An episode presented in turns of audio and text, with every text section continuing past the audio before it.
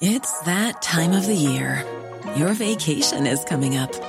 You can already hear the beach waves, feel the warm breeze, relax, and think about work. You really, really want it all to work out while you're away. Monday.com gives you and the team that peace of mind. When all work is on one platform and everyone's in sync, things just flow wherever you are. Tap the banner to go to Monday.com.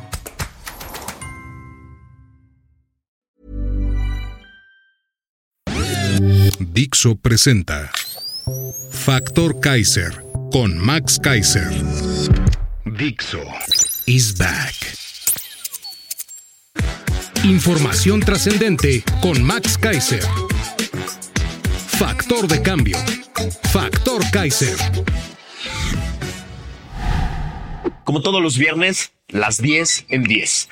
Las 10 noticias más importantes de esta semana en solo 10 minutos. Para que rápido y fácil estés enterado de lo más importante, de lo que realmente genera un impacto en tu vida y en la vida de este país. Estamos en medio de las campañas, de la campaña más importante de la historia de este país. La campaña que va a definir dos sopas. ¿Cuál de las dos es la que va a definir el futuro de México? ¿La continuidad del fracaso o la alternativa de rescate y reconstrucción? Tú decides. Tú vas a ser el elemento clave de esta elección. Tu capacidad de informarte, de activarte, de generar movilización en otras personas van a ser la clave de esta elección. Hoy es viernes 19 de enero. Te invito a ver los 10 temas de hoy. La 1. Tenemos que dar la lucha por el alma de nuestro país, dice Xochitl Galvez en la Arena Ciudad de México. En su exitoso cierre de pre-campaña en la Arena Ciudad de México, del domingo pasado, Xochitl dijo, cito, Así que hoy, aquí, les pido a todos ustedes una sola cosa. Luchemos con valor para enfrentar lo que viene. Una elección injusta y dispareja, con todo el poder y todo el dinero del Estado en nuestra contra. Una elección injusta y dispareja donde algunos medios ignoran y bloquean nuestra campaña. Está en juego lo que permite que este país tenga viabilidad como nación, vida, verdad y libertad. Cierro la cita. Es una elección de Estado y contra eso tenemos que luchar. Ojalá no fuera así. Ojalá solo tuviéramos que escoger entre dos ofertas distintas de gobierno, pero no es así. Vuelvo a retomar parte de su discurso porque lo dice mucho mejor ella. Cito, tenemos que luchar, no solo para ganar una elección, no solo para ganar la presidencia y el Congreso, tenemos que luchar para traer la vida a donde hoy pasea la muerte. Tenemos que luchar para traer la verdad a donde hoy reina la mentira. Tenemos que luchar para defender la libertad ahí donde hoy gobierna el miedo. Vida, verdad, libertad. Todos debemos tenerlo muy claro. Tenemos que dar la lucha por el alma de nuestro país. ¿Estás lista? ¿Estás listo? Yo sí.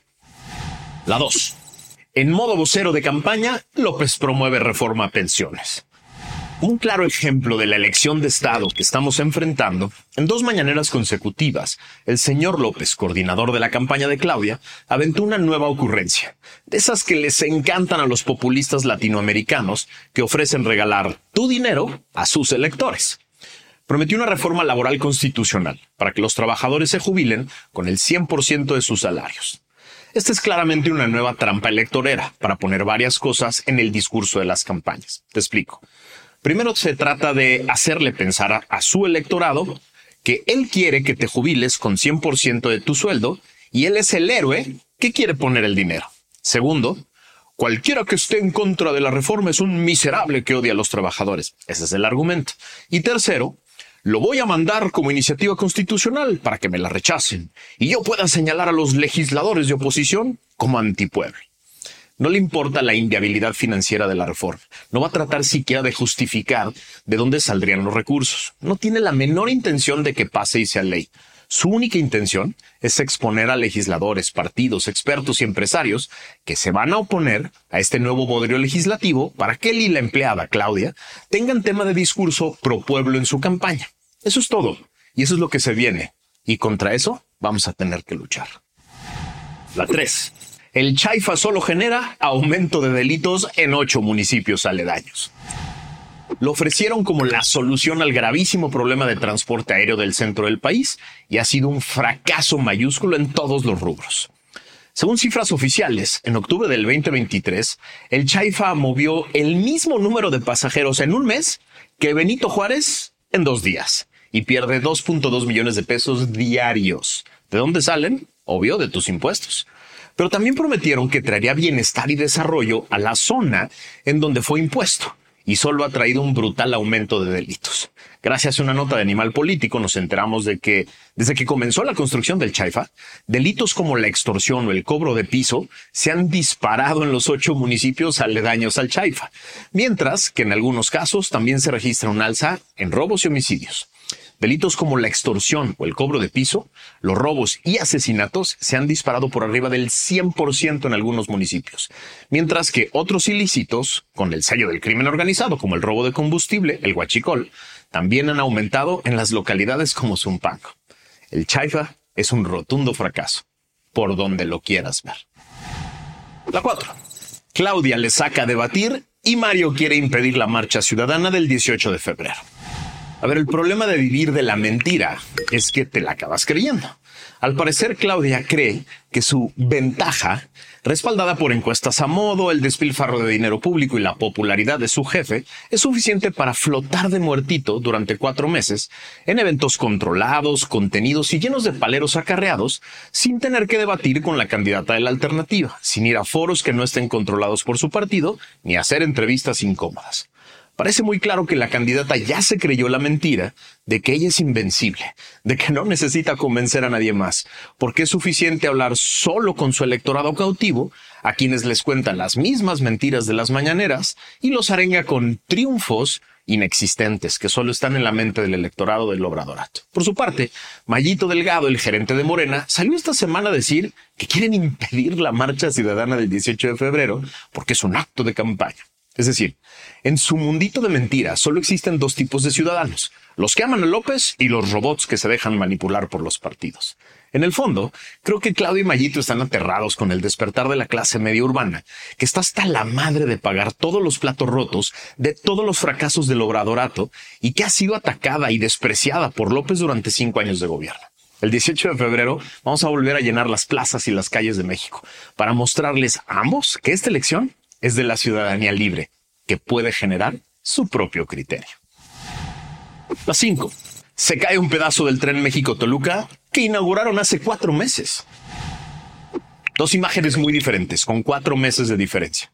La primera, 15 de septiembre del 2023. Muy sonrientes, el traicionero gobernador priista, la señora Delfina y López inauguraban una obra inconclusa que debió estar lista y completa en 2017 que ya cuesta más del triple del presupuesto inicial, que está llena de corrupción y que no va ni a la mitad. Segunda escena. El pasado martes, luego de que la grúa que la desplazaba presentó una falla, una pieza de 90 toneladas que sería instalada, instalada en este viaducto elevado del tren interurbano México-Toluca, cayó al mediodía sobre dos vehículos, una camioneta y un taxi, que permanecían estacionadas en la vía pública. Gracias a Dios, no había nadie en el interior. Es decir, el tren que inauguraron hace cuatro meses, que ya triplicó su costo inicial, que debió estar terminado en 2017, del que no ha habido una sola investigación por corrupción o negligencia administrativa, tiene ahora un grave accidente en una obra del tramo Santa Fe Observatorio, que es el tramo que lo haría medianamente útil si es que un día se concluye. Es como un resumen ejecutivo del obradorato. Celebrar triunfos inexistentes, antes de tiempo, de proyectos a medias, que nos salen carísimos, que están llenos de corrupción impune y luego se caen a pedazos. Ese es el obradorato. La 6. 486 agresiones a militares en marinos, además de 412 policías asesinados solo en 2023. Quizá una de las evidencias más claras del fracaso de la estrategia de seguridad del obradorato es no poder siquiera proteger a quienes deberían cuidarnos a nosotros. Gracias a una nota del periódico Reforma nos enteramos de que en un reporte del gobierno federal se revela que las agresiones contra soldados, marinos y Guardia Nacional ha aumentado en un 67% en lo que va del sexenio. De acuerdo con el informe, 2023 se convirtió en el año más violento para las fuerzas federales, con un total de 486 ataques. En cinco años de gobierno van 2.000 agresiones, un promedio de 400 por año, más de una por día. Por otro lado, La organización Causa en Común reportó que solo en 2023 se registró el asesinato de al menos 412 policías en el país, es decir, uno por día. De diciembre del 2018 al 31 de diciembre del 2023 se han registrado al menos 2.230 policías asesinados en México. Así, en el sexenio de López se han registrado 2.230 asesinatos y 2.000 agresiones a fuerzas armadas. La pregunta que te hago es muy sencilla. ¿Por qué no es esto un escándalo mayúsculo? ¿Quién marcha, vela o se preocupa por la vida y la integridad de quienes nos cuidan? Un país que no se preocupa por la vida y la integridad de sus policías y de sus fuerzas armadas no puede tener paz y seguridad. Punto. Así de fácil. No puede. La 7. Un nuevo escándalo del clan de los Juniors López. Es imposible de negar o de esconder la corrupción absurda, sistémica e impune que rodea a López en su círculo más cercano en una nueva investigación nuclear del portal Latinus, explotada por Carlos Loret. Ahora nos enteramos de que el más cercano operador del presidente López, el que le carga los papeles y las maletas y lo acompaña a todos lados, el que se sienta a su lado en los aviones, Daniel Azaf, es el gran articulador de la red de corrupción de los Juniors López y de sus amigos. No lo dice Loret, lo dice el mejor amigo de Andy López, Amílcar, en varias llamadas en Poder de Latinos. Esto, en cualquier país medianamente democrático y normal, habría provocado la caída de un gobierno infestado de corrupción en el círculo más cercano al presidente. Aquí nos damos el lujo hasta de aceptar que la candidata del oficialismo diga son incapaces y les promete impunidad ciega. El 2 de junio tú decides, impunidad o la oportunidad de investigar esta cloaca maloliente que es el obradorato. Tú decides. La 8. La farmaciotota electorera militar ha surtido 67 medicamentos. Gracias a una nota del portal de Carmen Aristegui de hoy, nos enteramos de que la farmaciotota militar, que costó miles de millones de pesos, ha surtido 67 medicamentos. A la fecha, el proyecto ha recibido 12.000 llamadas, de las cuales 6.000 fueron sin interacción, es decir, que el ciudadano no contestó, terminó la llamada o lo que sea, señaló el general el viernes durante la conferencia de prensa matutina de López. A su vez, 587 llamadas fueron de seguimiento y 1.200 informativas. Por su parte, 4.000 no contaron con información suficiente, es decir, sin cuerpo información equivocada. Además, el gobierno federal consideró que 126 fueron malintencionadas. Esto quiere decir que se atendieron 523 folios, de los cuales algunos fueron atendidos de manera interna. 164 ya se encuentran en el lugar donde se solicitó el medicamento y 67 fueron surtidos. La farmacia de la esquina de tu casa surtió más medicamentos solo el día de ayer que este bodrio multimillonario militar en 20 días. Otro megafraude del bienestar. La 9. López quiere destruir todos los órganos autónomos que le estorban. En una nueva amenaza electorera contra la democracia, el tiranito de Tabasco plantea destruir a los órganos autónomos que le cagan y que le estorban. Pero no se me confunda, estimada y estimado ciudadano bien informado. El presidentito no pretende que su nueva trampa legislativa pase en el Congreso. Ya vimos que no le alcanza su bancada para obtener la mayoría calificada que se necesita para reformar la Constitución. Y eso es gracias a ti, que saliste a votar contra Morena en las elecciones del 2021 y no les diste la mayoría calificada. Él lo sabe, y por eso es claro que solo busca generar temas populacheros que le sirvan para hacer campaña. Ni modo, tenemos que estar pendientes de que rápido se caiga esta iniciativa en el Congreso para regresar a los temas del futuro del país, a los temas importantes. La 10. Acarrean a miles para hacer sentir bien a Claudia en su cierre de precampaña. A ver, lo único interesante de la fiestotota que le armaron ayer a Claudia es que solo un par de medios cubrieron y evidenciaron la burda maquinaria multimillonaria de acarreo que ni siquiera pretendieron esconder alrededor de la Plaza de la República.